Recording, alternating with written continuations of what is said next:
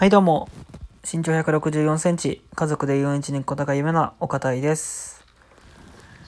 はい、今日も撮っていきます。最近は本当に、えーっとね、うん、今日もオンライン授業でずっと受けてたりしたんですけど、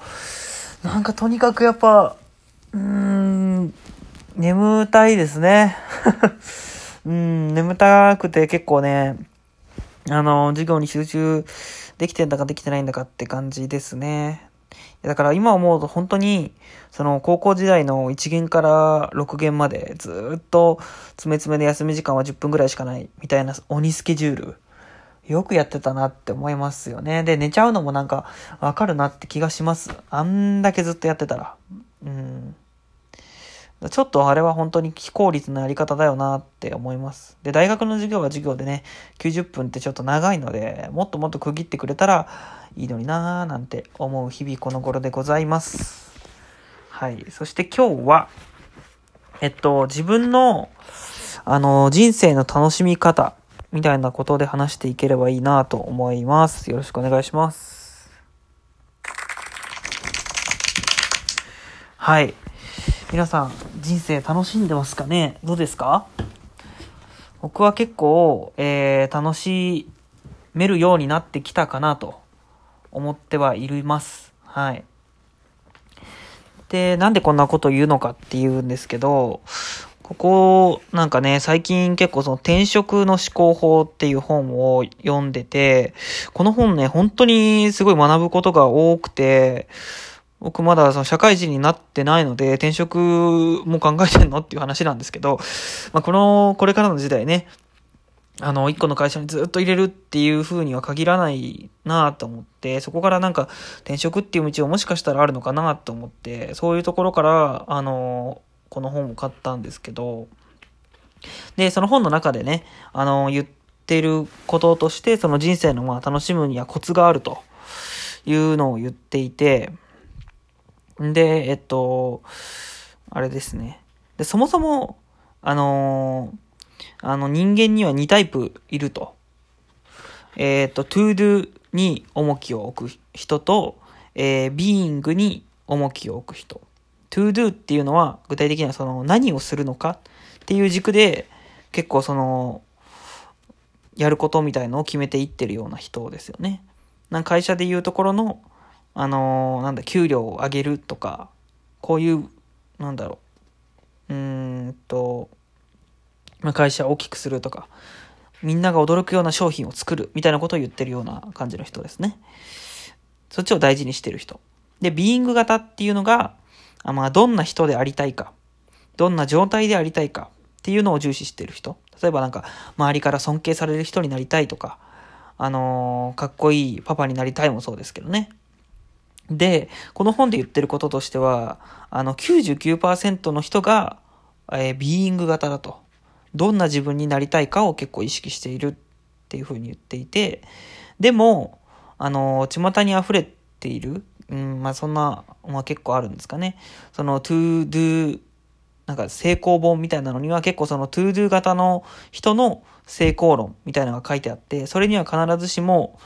必ず結構その心からやりたいことっていうのを探していきましょうみたいなことを言っていると。でも、実際、その、ほとんどの人がビーイング型で、ビーイング型の人っていうのは、本当の意味で、あの、やりたいって思うことってなかなか見つけられない。で、僕自身もそうだったんですよ。うん。で、そうなんですよ、多分今も。で、で、ある程度、でもやりたいことなら見つかると。で、あの、それは、なんか、ビーイング型の人間にとっては、その見つけられないっていう、その、なんか妥協してるようにも聞こえるんですけど、なんかそれは必ずしも妥協じゃなくて、ただの価値観の違いである。っていうふうに、あの、捉えていればいいっていう話をしていて、で、その結局、なんかビーイング型の何を重視したいかっていう人にとって、なんか重要なことっていうのは、なんか具体的にこれをやりたいっていうのを決めることではなくて、その、やりたい、なんていうか状態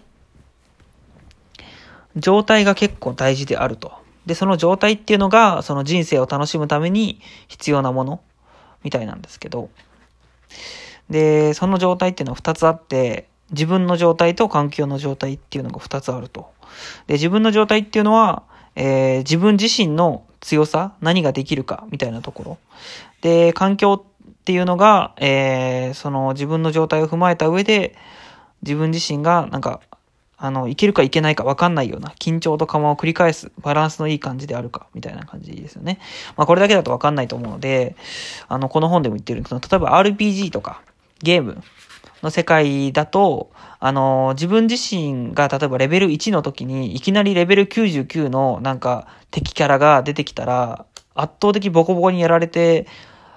やられちゃうじゃないですか。でもそれって全然面白くないじゃないですか、ゲームとして。レベル1で倒せそうなスライム、倒せるか倒せないかわからないぐらいのスライムを、こう、どんどん倒していきながら自分のレベルを着実に上げていくっていうのが、やっぱそのゲームの面白いところじゃないですか。だから、その自分っていうのが、現在レベルはどのくらいで、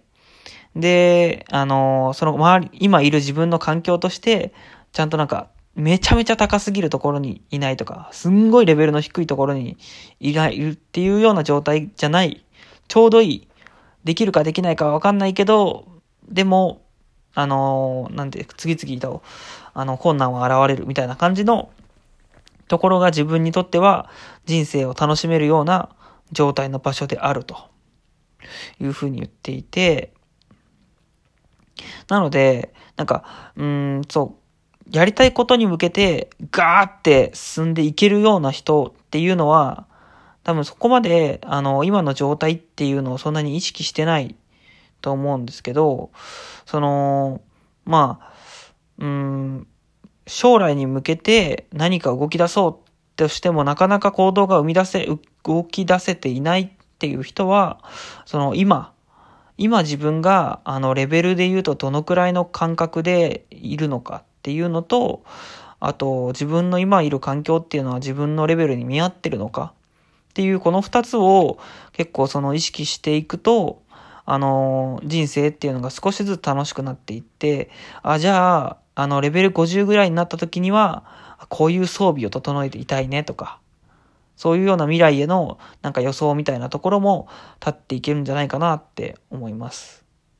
で、これで言うと、僕は結構その自分の状態っていうのと、あの、周りの環境っていうのは割と最近はなんか見れるようになってきたのかなって思い始めてるんですけど、うーん、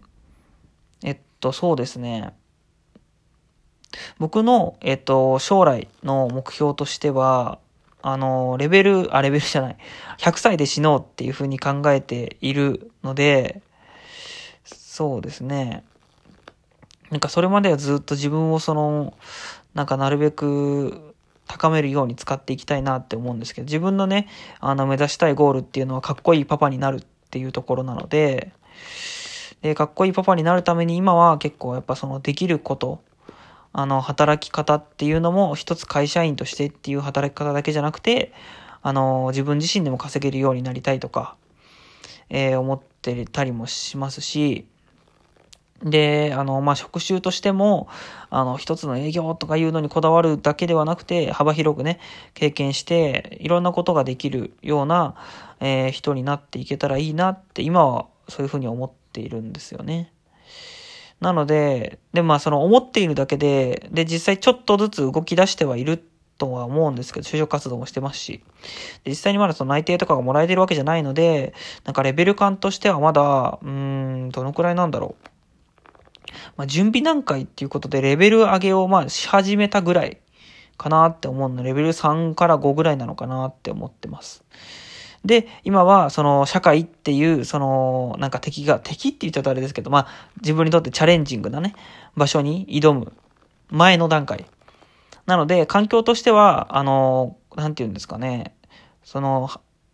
敵キャラがどんどん出てくるような村あ、村じゃない。林に飛び出していく前の、この村の、村にいる段階かなって思ってます。村で修行してる段階かなと。はい。なので自分にとっては少しね、で、でもその中で、そ、そ、外に出るために、なその、就職というね、あの、面接をたくさん受けて、力試しをしているみたいな、第一の試練に挑んでいるっていう感じなので、うん、そういう感覚的には結構、合ってるところなのかなって思ってはいますね。なので、こう、どんどんどんどん自分のレベル感っていうのを、その、上げていく、その RPG みたいな考え方が、自分の人生でできたら、それってすごくやっぱ面白いなって自分は思うんですよね。特に、あのー、男心がくすぐられるというか、はい。こういう気持ちがわかるみたいな人は多分そんな感じなのかなって思います。うん。なんで、その自分の人生を楽しむために、今の自分の状態と、えー、環境を、あの、見てみて、じゃあレベル10にするためにはこれから何してったらいいかとか、20にしていくにはどうしたらいいかっていうのを一個一個やっていくっていうのが、あのー、僕みたいなビーイング型、どんな人になりたいかっていうのを想像する人のあ人生の楽しみ方なのかなっていうのを、まあね、この本を、転職の思考法っていう本を読んで学んだことなので、うん。これは結構なんか確かに改めて意識するとしないのとなんか違うなって思うので、うん。ちょっと意識して生活していこうかなって思いました。っていう話です。はい。なんか今日は本当に本から学んだ内容をそのまま言っただけって感じだったので、うん、ちょっとわかりやすかったかどうかわからないんですけど、まあね、えー、今日はそういう感じで終わりたいと思います。最後まで聞いてくれてありがとうございます。また次回の更新をお楽しみに。さようなら。